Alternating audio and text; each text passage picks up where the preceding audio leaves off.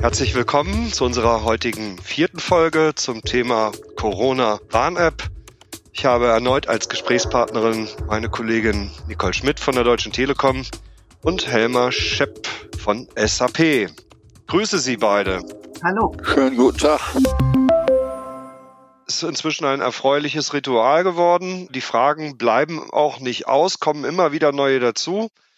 Ich steige heute trotzdem mit einer Frage ein zu einem Thema, das man nicht häufig genug wiederholen kann, nämlich Datenschutz. Gibt es immer noch viel Verunsicherung bei den Bürgern? Jetzt haben Sie die ganze Zeit komplett transparent unter den Augen der Öffentlichkeit programmiert, auf GitHub publiziert. Was sagen denn jetzt die Datenschützer über den jetzt inzwischen vierwöchigen Verlauf dieser Programmierarbeit? Frau Schmidt, wollen Sie vielleicht starten? Ja, also wir können konstatieren, dass alle wesentlichen Instanzen, die sich hier in Deutschland mit dem Datenschutz beschäftigen, den Code und die Details zur App sehr genau angeschaut haben. Die haben also die Lupe geputzt äh, und die da auch draufgehalten. Wir haben sehr viel Zustimmung für das hier umgesetzte Konzept erhalten und unterm Strich können wir deshalb sagen, die App ist sicher und die Bürger können ihr vertrauen. Das hört sich gut an. Mit Vertrauen gewinnen Sie hoffentlich genügend Teilnehmer an dem Ganzen. Herr Schepp, ich erinnere mich an unsere erste Podcast-Folge, da haben wir die Frage schon mal gestellt. Da sagten Sie, sei noch zu früh, darüber zu reden, wie viel Speicherplatz die App eigentlich am Ende benötigt. Lässt sich die Frage dann heute eine Woche vorm Start beantworten? Ja, die lässt sich beantworten. Also die App wird eine Größe von etwa 20 Megabyte haben. Und das gilt sowohl für das iPhone als auch für Android-Smartphones. Das heißt also, die App ist vom Volumen her eher klein. Wir haben also, wenn wir so wollen, Wort gehalten und eine schlanke App gebaut, die dem Nutzer das Smartphone nicht vollstopft. Die App muss zusätzlich regelmäßig die Diagnoseschlüssel der positiv getesteten Nutzer herunterladen und das macht in der Regel ein Datenvolumen von rund zwei Megabyte aus. Also alles in allem, das hat noch nicht mal die Größe des eigenen Lieblingssongs aus Spotify oder dieser. Deshalb hält sich alles mehr als in Grenzen. Und Spotify kommt sich dann auch nicht mit der App ins Gehege. Äh, das heißt, es läuft trotzdem alles weiterhin oder muss ich auf meine Musik verzichten? Nein, auch da keine Sorge und kein Alarm. Da haben wir großen Wert drauf gelegt. Sie können also mit Ihrem Smartphone uneingeschränkt online sein, chatten, Musik hören. Alles ist weiter wie gewohnt machbar. Die App arbeitet parallel im Hintergrund.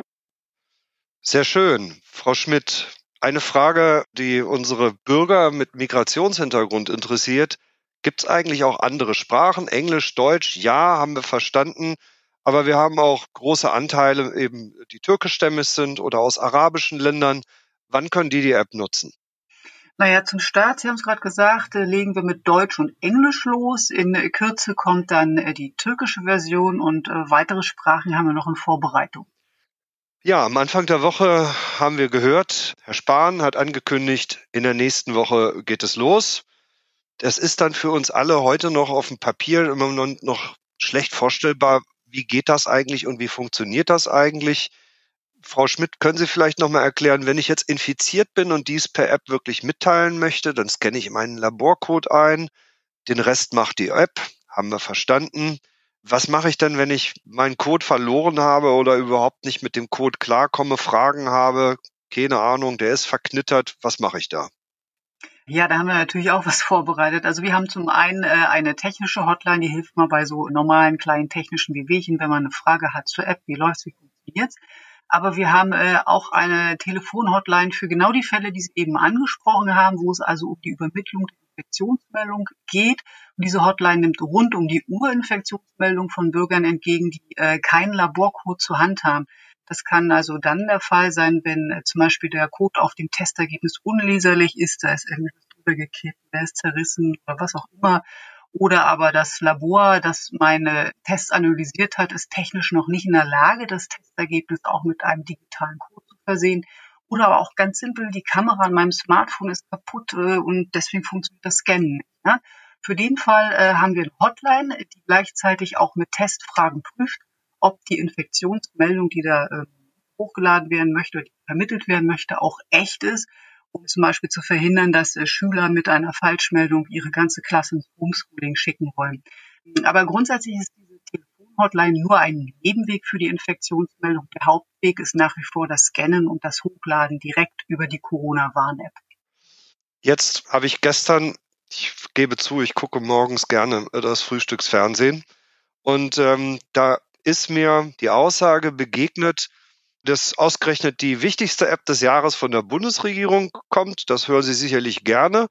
Im gleichen Satz fiel aber weiterhin die Sorge, dass das ja eigentlich 60 Prozent der Bevölkerung nutzen müssen, damit das überhaupt was bringt. Was sagen Sie zu diesen Zahlen, Herr Schepp? Also ich glaube, da müssen wir mal vielleicht mit einem ganz großen Missverständnis aufräumen. Also Sie spielen auf die Studie von Wissenschaftlern aus Oxford an. Und leider werden die Ergebnisse dort immer nur verkürzt dargestellt.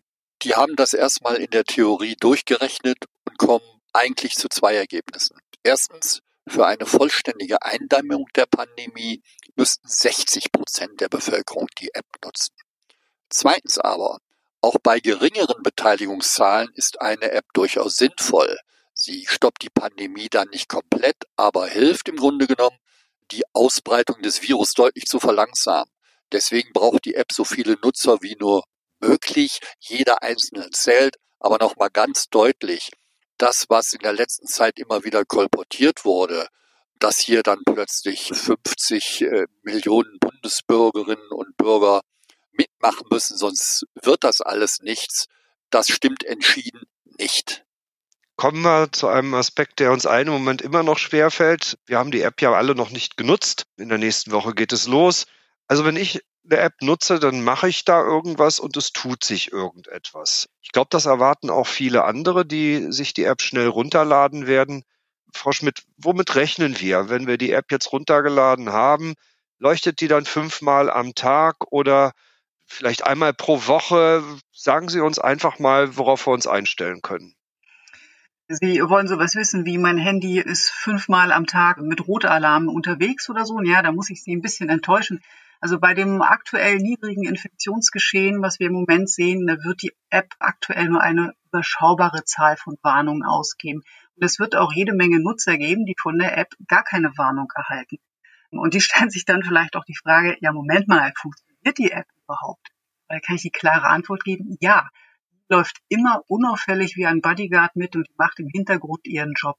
Wer von ihr keine Warnung erhält, der hatte eben keine risikobehaftete Begegnung, weil er oder sie möglicherweise auch sehr aufmerksam auf Abstand achten.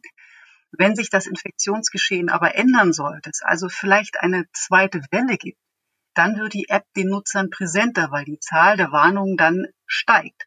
Sie können die App da so ein bisschen vergleichen mit dem Notknopf im Fahrstuhl. Der ist damit eingebaut und der wird bei 1000 Fahrstuhlfahrten überhaupt nicht gebraucht, aber bei der 1000 ersten Fahrt, da erwischt es sie vielleicht. Und dann sind sie froh, dass es den Knopf, also in unserem Fall die Corona-Warn-App gibt. Herr Schepp, Frau Schmidt sprach es gerade an. Also wir reden über Warnungen bei Risikobegegnungen. Das kann aber eigentlich ja nur funktionieren, wenn es auch Nutzer gibt, die die Infektion eben auch tatsächlich angeben in ihrer App, oder? Ja, und im Grunde genommen nicht nur eigentlich, sondern das ist der springende Punkt natürlich. Die App kann nur ihre Stärken ausspielen, wenn sie die wichtigen Informationen über Infektionen erhält. Und deshalb dürfen wir uns auch nicht nur auf die Downloadzahlen konzentrieren. Die Bereitschaft der infizierten Nutzer, ihre Infektionsmeldungen datenschutzkonform per App zu teilen, ist natürlich genauso wichtig. Der Schritt, das zu tun, ist deswegen so einfach wie möglich gestaltet den Code vom Laborergebnis scannen und einen Schieberegler in der App betätigen. Und schon sind in wenigen Sekunden alle nötigen Handgriffe erledigt, um so viele Menschen wie möglich von einer potenziellen Infektion zu warnen. Also das hört sich jetzt super trivial an und natürlich ist da auch ein kleiner Ticken äh, so eine psychologische Barriere. Aber nochmal an dieser Stelle, es werden keine persönlichen Daten rausgegeben.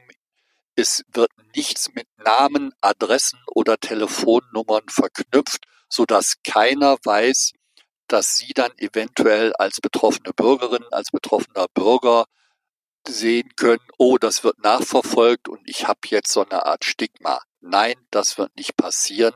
Da haben wir ganz besonderen Wert drauf gelegt und das war ja auch die Vor- und Maßgabe überhaupt.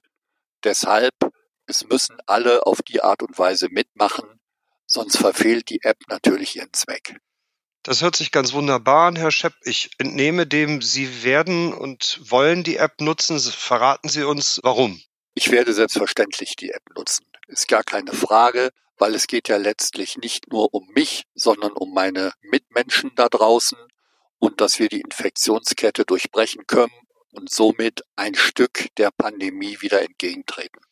Ich finde, das ist ein wunderschönes Schlusswort für unsere heutige vierte Folge unseres Podcasts zur Corona-Warn-App. Ich denke, wir hören uns zu einer fünften Folge in der kommenden Woche wieder. Ich freue mich darauf, bedanke mich heute und tschüss. Bis kommende Woche, Herr Schepp, Frau Schmidt. Bis dahin. Tschüss, danke.